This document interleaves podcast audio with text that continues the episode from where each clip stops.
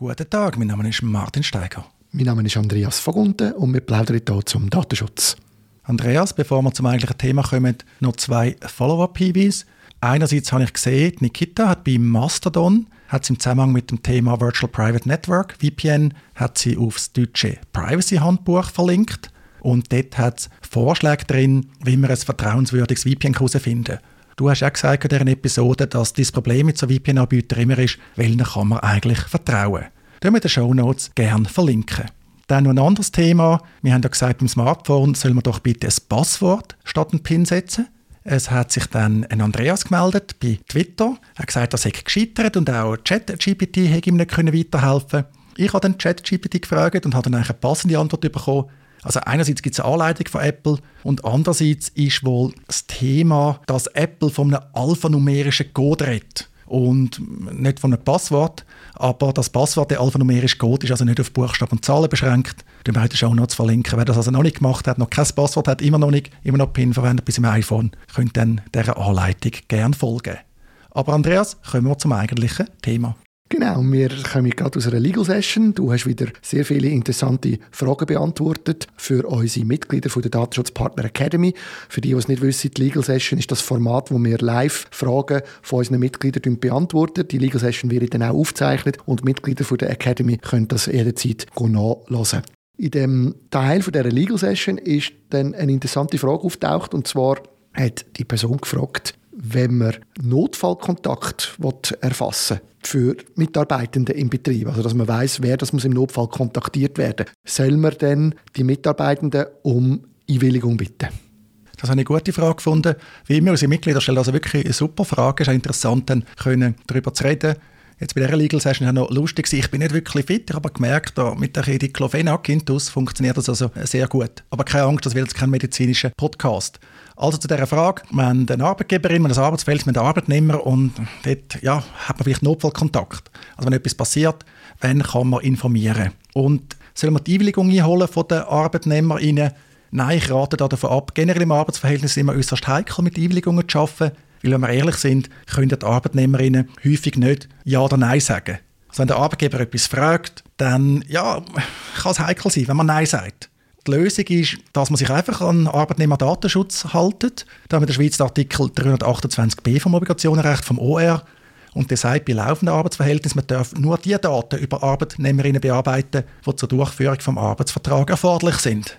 Ein Notfallkontakt ist das im Normalfall nicht. Wenn das erforderlich wäre, dann müsste man nicht fragen. Aber da denkt man klar, man bietet einfach an, dass man den Arbeitnehmerinnen sagt, hey, wenn ihr wollt, dass wir im Notfall jemanden informieren können, da bitte die Adressangaben dort und dort hinterlegen. Und dann ist das Problem gelöst, dann hat man gar nicht die Diskussion, wie ist das mit der Einwilligung, ist die erforderlich, ist die rechtsgültig? Das kann man jetzt problemlos freiwillig machen. Da ist jetzt auch kein Thema, dass wenn das jemand jetzt nicht hinterlegt, dass das dann irgendwie ernsthaft zu Problemen kann führen kann. Das ist quasi ein zusätzlicher Service von der Arbeitgeberin. Ich finde da vor allem die Aussage auch interessant. Also zwei Sachen. Eben das eine nicht fragen, weil es eigentlich klar ist, dass man, was man darf und was nicht. Und dass das eben noch mit anders steht als im Datenschutzgesetz.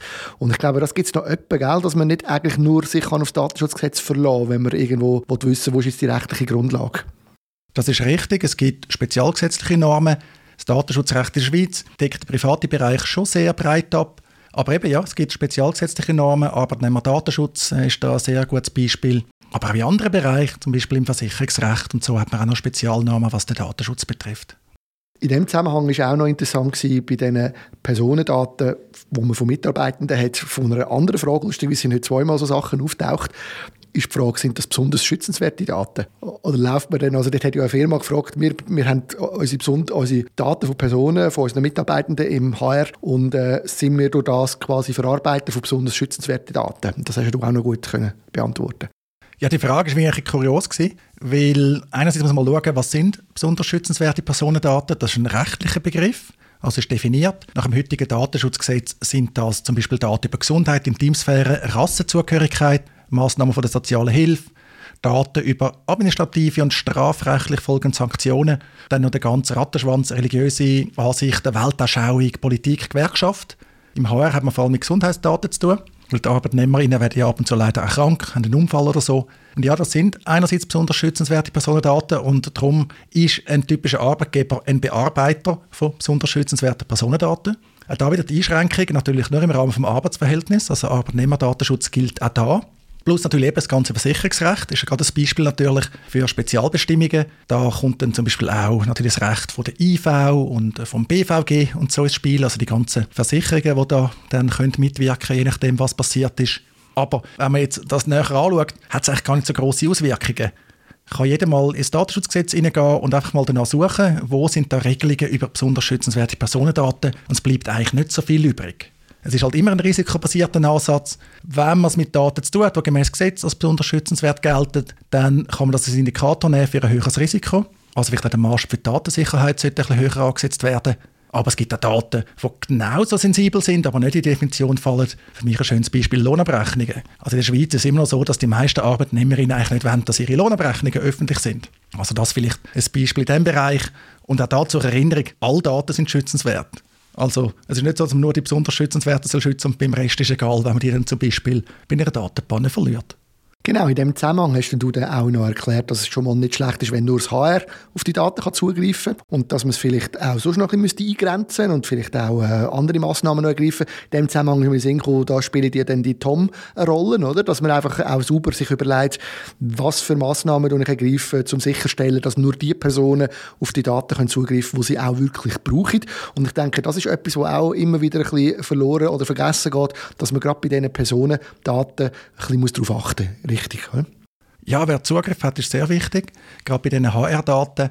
Je nach Größe natürlich ist das sehr unterschiedlich, aber wenn man so eine richtige HR-Abteilung hat, eigentlich müssen nicht alle Mitarbeiterinnen dort auf alle Daten von der Arbeitnehmer können zugreifen Auch das macht man im Idealfall fallbezogen, eben gerade bei Gesundheitsdaten, die sicher zum sensibelsten gehören, wo man über ArbeitnehmerInnen in so einem Unternehmen bearbeitet.